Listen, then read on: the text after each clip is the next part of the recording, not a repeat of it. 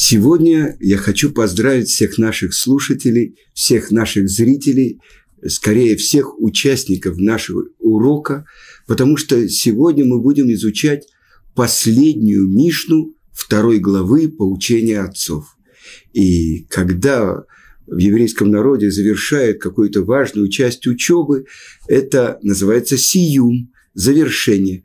И я хочу привести вам одну историю, после того, как мы пройдем простой смысл нашей Мишны по отношению к тому, что называет еврейский народ сиюм, завершение. Итак,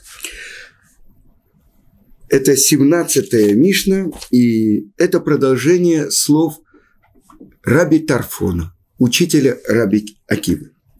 Гу Аяумер, он обычно так говорил. Ло алеха мелаха лигмур. Не обязан ты завершить всю работу. Вело ата бен хорин леватель мимена и никто не, тебя не сделал как бы свободным от того, что ты должен заниматься ей. Ваим ламатта Тора арбе, нотним лихаскар арбе. А если ты занимался много Торой, то дадут тебе большую плату. Венейман губаль малахтах, шиишалем лах скар пеулатах. И верен хозяин твоего труда, который даст тебе плату за твою работу. Веда. И знай. Матан скаран шель цадиким латит лаву. Что плата э, для праведников воздается в грядущем мире. Итак, Мишна наша продолжает то, что мы учили в предыдущей Мишне, то, что говорил Раби Тарфон. День короток, а работы много, работники ленивы, но плата велика, и хозяин торопит. Итак, что это значит? Первое выражение. Не обязан ты завершить всю работу. Что это значит? Какая главная работа, ради которой человек приходит в мир? Несомненно, это то, ради чего спустилась его душа в этот мир. Ради раскрытия в мире той части Торы, которую он должен проявить в мире. Так что это значит? Не обязан ты завершить всю работу. Что это значит? Возможно ли завершить всю работу? Сказано так у Иова, в свитке Иов. Не могу я понять всю Тору и соблюдать все заповеди. Ведь сказано, что земля длиннее меры земли – Тара и шире, чем море. То есть я не могу, действительно, это, как это можно представить себе, человек, который постиг всю Тору. Вот скоро э, в Нейбраке будет завершение всего Вавилонского Талмуда и всего Иерусалимского Талмуда великим мудрецом нашего поколения Равхаемом Каневским. Так мы можем сказать, что он постиг всю Тору, то, что напечатано, то, что каждый год он завершает изучение всей Торы. Так он постиг всю Тору. Ведь Тора безгранична, и об этом мы говорили. Можно ли постичь мудрость Творца? Но, несомненно, это невозможно. И поэтому если человек говорит, такая большая работа, я вообще не начну, даже не начну ею заниматься. Как я могу со своим скудным умом постичь мудрость Творца? И Тана де Бейлияу приводит такой пример. Один человек, он э, шел по дороге, и встретил его пророк Илья.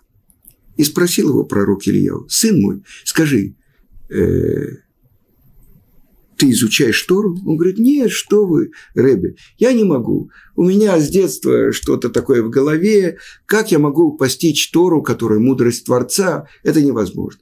А тогда скажи, сын мой, а чем ты зарабатываешь себе на жизнь? А, я простой рыбак. А скажи, а как ты ловишь рыбу? Как чем? Неводом. А как ты делаешь невод? Ну как? Я сначала беру э, лен, отбиваю его, э, скручиваю из него нити, потом плету сеть, потом забрасываю его в реку или куда-то в другое место и ловлю рыбу. Еще я ловлю, расставляю силки и ловлю э, животных, зверей. Сын скажи, пожалуйста, кто тебе научил это? Как? Я научился сам. И ты зарабатываешь, приносишь пропитание своему дому. Да, все хорошо. Услышь, мой сын, что ты говоришь. То есть у тебя достаточно мудрости, чтобы плести сети, чтобы ловить в сети рыбу, чтобы ставить селки, ловить зверей. Для этого хватает у тебя сообразительности, разума, а для изучения Торы, ради которой твоя душа спустилась в мир, у тебя не хватает мозгов. И этот человек, рыбак, заплакал. И сказал ему пророк Илья, «Сын мой, сколько раз я видел людей, которые после завершения своей жизни приходили в будущий мир и пытались найти отговорки. Вы понимаете, что человек, который пришел сюда, чтобы своей жизнью реализовать ту часть Торы, которую только он один может раскрыть в мире. А он занят всеми делами в мире. Он может даже получить Нобелевскую премию. Он может быть самым лучшим скрипачом мира. Он может быть самым лучшим баскетболистом, который забивает самое большое, приносит самые большие очки своей команде. И вот он завершает 120 лет своей жизни. И ему, у него спрашивают, зачем ты спустился в этот мир? Ты же не выполнил то, ради чего ты туда пришел. Поэтому предупреждает Раби Тарфон и говорит, ты не обязан завершить всю работу. И приводит наши мудрецы такую притчу. Это Илкут. Сказано так, что царь позвал э, работников, чтобы они заполнили очень глубокую яму э, на одном из участков его сада. Пришли работники, посмотрели. Такая глубокая яма, даже целый день мы будем работать, месяц мы будем работать, год, мы не сумеем ее заполнить. Но более мудрые работники сказали, нам ведь царь платит плату за то, что мы будем работать. А насколько мы заполним или не заполним эту яму, это уже не наша забота. И это то, что объясняет Творец человеку. Какая тебе разница? Ведь ты подденный рабочий. Выполняй свою дневную норму. И еще сказали, Тору сравнивают с водой. Как вода, которая, стекая по капле, становится ручьем. Так и Тора. Сегодня человек изучает два закона. Завтра изучает два закона. Пока он сам не становится источником чистой родниковой воды. То есть, если человек начинает работать, это та вещь, которую увидел великий Раби Акива. Известно, что Мидраж говорит, что когда Моше Рабейну поднялся на гору Синай, Творец показал ему Мидраж, Бейт Мидраж, дом учения Раби Акива. И увидел урок Раби Акивы и услышал урок Раби Акивы сам Моше Рабейну. И он не мог понять этот урок – и сказано «хальшада ато», то есть очень обеспокоился он, пока не услышал, как Раби Акива говорит, это закон от Муше с горы Синай. Вы понимаете, всю Тору получил Муше Рабейн. Но как устная Тора, которая раскрывает письменную Тору, ключи к ней получил Муше Рабейн. Но сказано, что всю устную Тору мы получили через Раби Акив, один из самых мудрых людей мира.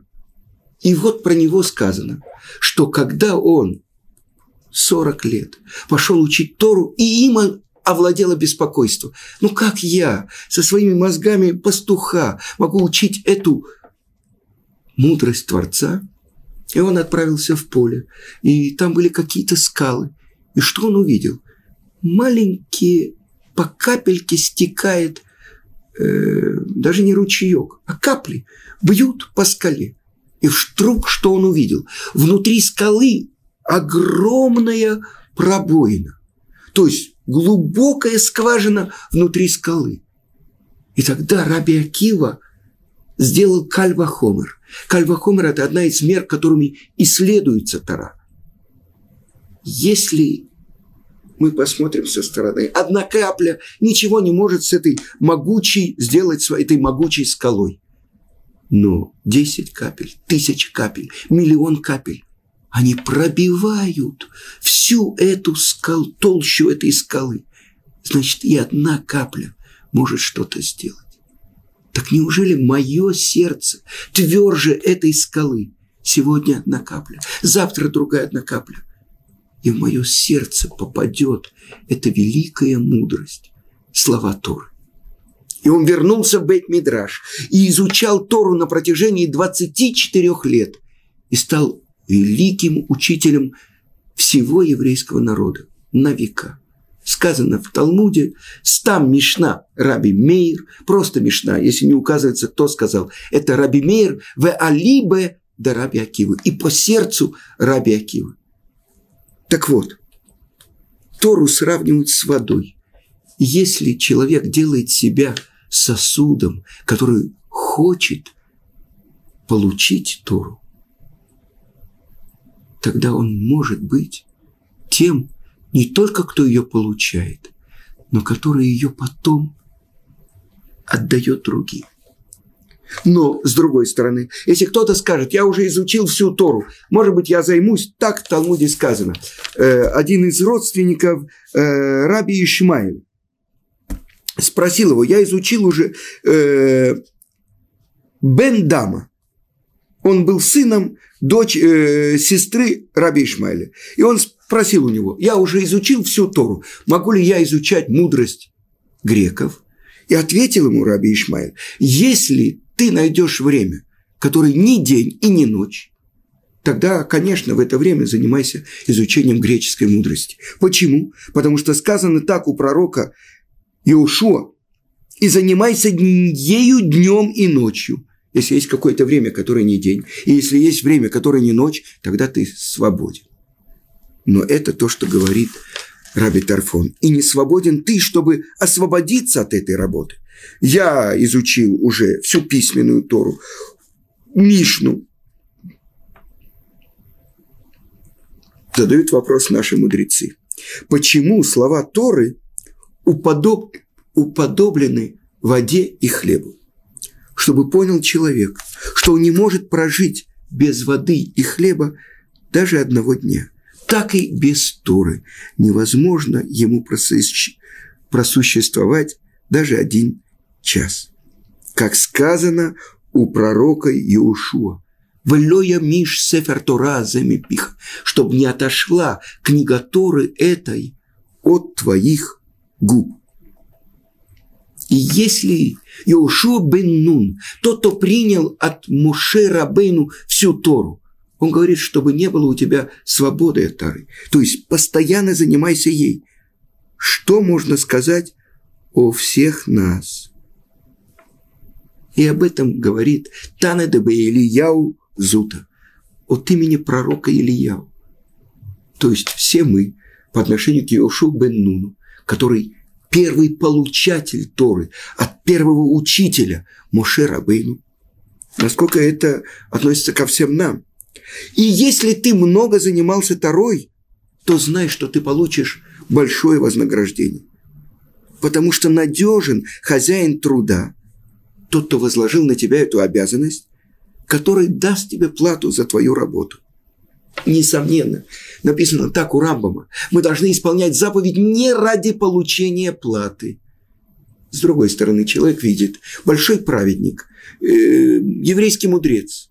Столько у него проблем, столько у него страданий. В конце концов, у него не хватает денег, чтобы прокормить семью. А, несправедливость, вот он, вкалывает, вкалывает, служит на Творца, и вдруг и даже хлеба у него может быть не быть. Так как же так? Но знай, что праведникам воздается плата не здесь. Сказано, что в этом мире нету возможности оплатить хотя бы одну заповедь. Поэтому исполняй заповеди, которые я заповедал тебе сегодня. Сегодня ты их исполняешь, а завтра получаешь плату. Где? С другой стороны, сказано, что злодеи, они получают плату в этом мире. Иногда мы видим благоденствующего злодея. Есть даже члены ЦК КПСС, которые прожили до 90 с лишним лет. Я не называю фамилию одного еврея, который был правой рукой самого Сталина, главного палача всего мира. Он прожил 96 или 97 лет. За что ему дали такую долготу жизни? Может быть, в жизни когда-то что-то он сделал какие-то заповеди. Я видел его внука, он врач, хирург, он меня оперировал в Москве. Простую операцию делал. Я подарил ему черную кипу, подарил ему мою книгу про Шма Исраэль. Он сказал, очень интересно. Мы не знаем, что человек делает, но он был участником всех злодейств, которые делал Сталин и Макс Зихро. И он получил такую долгую жизнь. Плату дают человеку в этом мире, когда он не достоин получить ее в будущем мире. Сказано, одному человеку должны 100 тысяч. Так если ему дадут 100 тысяч монгольских тугриков, или ему дадут 100 тысяч евро, вы понимаете разницу? Так то, что мы должны знать. Плату человек получает в той валюте, которая не сгорает, которую нельзя украсть. Та валюта, если по-другому сказать, это жизнь. Потому что Творец – источник жизни, и связь с Ним – это и есть жизнь. Какая самая большая плата, которую получают праведники в будущем мире? Сказано в Талмуде, они сидят, нет еды, нет питья в будущем мире, но праведники сидят и короны на их головах, они получают наслаждение от близости к Творцу. Как они заработали это? Что такое корона? Ведь корона превращает простого человека в царя. Наша кипа, да? Русское слово «ермолка». Объясняют наши мудрецы. Это два слова на арамейском языке. Ярей – молка, боящийся царя. Так что же такое корона? Из чего она сделана? Из бриллиантов, из золота, из платины? Из лучей славы присутствие Творца. Человек, который преодолел свое дурное начало, приблизился к Творцу, преодолел все преграды, которые отдаляли его в этом нашем мире тьмы. Это то плата, которую он получает, близость к Творцу. Кому? К источнику жизни. С другой стороны, человек говорит, для меня тугрики самое важное. Для меня бананы самое важное. Он получает бананами. А теперь я хочу привести только э, одно место из Талмуда. Написано так в трактате Хагига. Не ты волен освободиться от этой работы. С другой стороны, я не могу постичь всю, ты не должен завершить всю работу и не можешь. Так вот, приводит такой случай трактат Хагига Вавилонского Талмуда. Рав Иди, отец Рав Якова, Бар Иди, у него было такой обычай, что он был в дороге три месяца, чтобы прийти на один день в Ешиву, в Бейт-Мидраш, в Ушпизе. И начали подсмеиваться над ним ученики Раби Йохана. Они назвали его Барбейрав Лехад Дехат Йома. То есть ученик, ученый, скорее ученик дома учения, однодневка. И когда он услышал, как его называют эти ученики, как бы похолодело у него сердце что он стал посмешищем у еврейских мудрецов. И сказал учитель Раби Йохана, пожалуйста, у меня есть просьба к тебе, не наказывай учеников тем, что ты взыщешь с них. И пошел Раби Йоханан и дал урок в Бейт-Мидраше, и привел он строчку из Ишаяу, из пророка Ишаяу. И меня каждый день будете искать и будете знать мои пути. Сказано, «Воото, вооти йом-йом и дрешун». И меня день-день будете искать. Спрашивает Раби Йоханан, что это значит? Днем мы ищем Творца, а ночью нет? Но он объясняет, что если есть человек, который только один день в году учит Тору, засчитывает ему этот Творец, как будто изучал Тору весь год.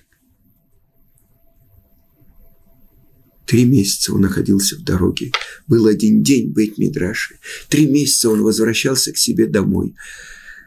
Был дома, я не знаю сколько, и опять три месяца в дороге, один день быть Мидраши и три месяца. То есть засчитано ему было весь этот путь, который он проделал, чтобы учиться быть Мидраш. И возвращение, как постоянное изучение Торы. И у нас есть еще пару минут, и я хочу привести вам одну историю, которую я записал. Но это настоящая история, э, имена э, изменены. Но это настоящая история, которая происходила в Америке. Э, еврей Гарри Люскер был стопроцентным американцем. 16 лет он профессионально занимался боксом. Спорт был главным делом его жизни. Вместе с тем он твердо знал, что в жену возьмет только еврейку и обязательно сделает обрезание своему будущему сыну. На этом вся его связь с еврейством завершалась. Когда его любимый сын Сэм при обрезании он получил имя Шмуэль, окончил школу, отец не пожалел средств и направил его в лучший университет штата. Сэм уехал в другой город и стал жить в общежитии. Как-то утром он увидел, что его сосед повязывает на руку, а потом на лоб небольшие черные коробочки с черными ремешками. Выглядело это довольно странно. Когда Сэм спросил соседа, что это такое, тот ответил, я еврей, а еврею положено по утрам это накладывать. «Я тоже еврей!» – воскликнул Сэм. «Но ничего об этих коробоч- коробочках до сих пор не слышал. Из чего они сделаны? Что в них внутри и вообще зачем их одевать. Говорят, ответил сосед Сема, что через них у еврея происходит связь с самим Творцом мира. Но, честно говоря, я точно всего не знаю, а делаю так, потому что обещал моему отцу. Но послушай, как устанавливают эту связь через эти коробочки, не отставал Сэм. Но я же тебе объяснил, что плохо в этом разбираешь. Хочешь, я познакомлю тебя с одним евреем, который все это знает. На первой встрече новый знакомый объяснил Сэму все от Филин. Он рассказал, что в них написано и почему их одевают именно на голову и на левую руку. Но у Сэма появились новые вопросы, и за первой встречей последовало следующее. Так Сэм понемногу, очень робко, но уверенно начал изучать Тору. Постепенно из увлечения это превратилось у него в постоянный интерес. И однажды юноша понял, что ему интереснее в Ешиве, чем в университете. И древнее имя Шмуэль нравилось ему все больше.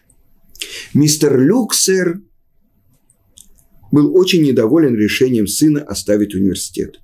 Ведь рушилась его мечта о сыне-адвокате. Но что он мог поделать? Тем более, что некоторые изменения, происшедшие в сыне, ему были симпатичны. Теперь, приезжая на отдых в родительский дом, он перестал пропадать в ночных клубах и с родителями общался охотнее.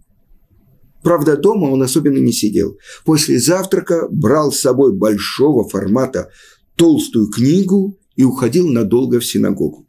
Как-то невзначай отец туда заглянул – Сэм, Сэм, его сын, сидел в уголке за столиком, а напротив него сидел другой парень, и перед тем тоже лежала такая же большая книга, и они что-то очень активно обсуждали, цитируя строчки из этих книг. Прошло полгода. Когда мистер Люскер оставил ринг, средства его профессия принесла ему достаточно, но он не привык быть неудел. Как-то вечером он обратился к своему сыну с неожиданной просьбой. «Слушай, сынок, может, ты и меня поучишь этому своему Талмуду?» Для Шмуэля просьба отца была несколько неожиданной. «Папа, ты знаешь, там же написано не по-английски и даже не на иврите, а на арамейском языке. Сначала придется выучить еврейский алфавит, а потом осваивать новый язык. И не только один, а два – иврит и арамит. Ничего, сынок, ничего, сынок. Когда я подростком пришел на ринг, то далеко не все в боксе понимал. Меня тоже многие отговаривают. Я думаю, стоит попробовать. Мне ведь только 46 лет. И с того дня они начали каждый вечер заниматься по часу. Алфавит, еврейский алфавит, алиф, бейт, отец освоил за месяц. Через три месяца он смог прочитать первую Мишну. Всего несколько строк, но на родном языке и почти самостоятельно. Ме и мата и корин эчма барабит. С какого времени читают шма вечером?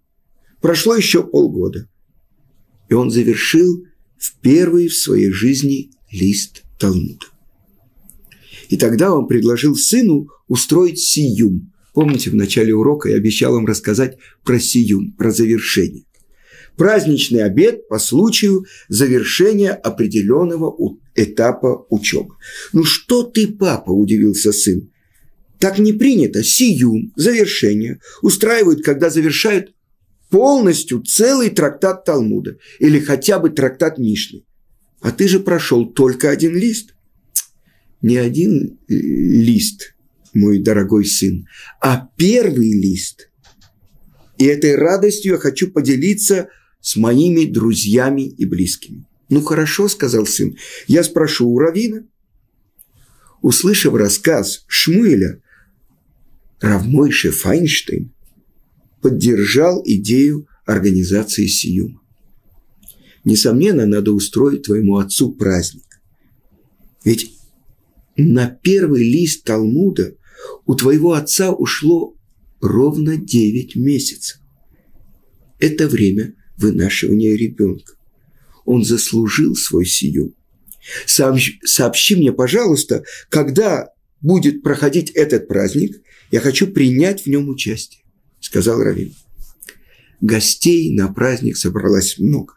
Там были не только евреи. Были и друзья отца по предыдущей профессии, профессиональные боксеры. И евреи, и неевреи. Они немного смущались. Многим из них не доводилось бывать в такой компании прежде. Для меня это самый счастливый день жизни. Начал мистер Гарри Люскер. И я благодарю Творца за этот день, а также моего дорогого сына Шмуэля за то, что он меня обучил. А когда дали слово Равмойше Файнштейну, он в конце своей речи отметил, есть люди, приобретающие свой будущий мир, изучая всю жизнь, всю Тору, весь Талмуд а есть те, которые приобретают будущий мир за 9 месяцев, выучив один лист Талмуда. Утром Шмуэль постучал к отцу, чтобы разбудить его на молитву. Но оказалось, что этой ночью Ребгари Люскер завершил свой жизненный путь. У его кровати лежал трактат Талмуда проход, раскрытый на втором листе. На этом я завершаю. Мы завершили изучение второй главы Перке, вот поучение отцов. И с этим я хочу поздравить всех тех, кто вместе участвовал в этих уроках. До следующего урока.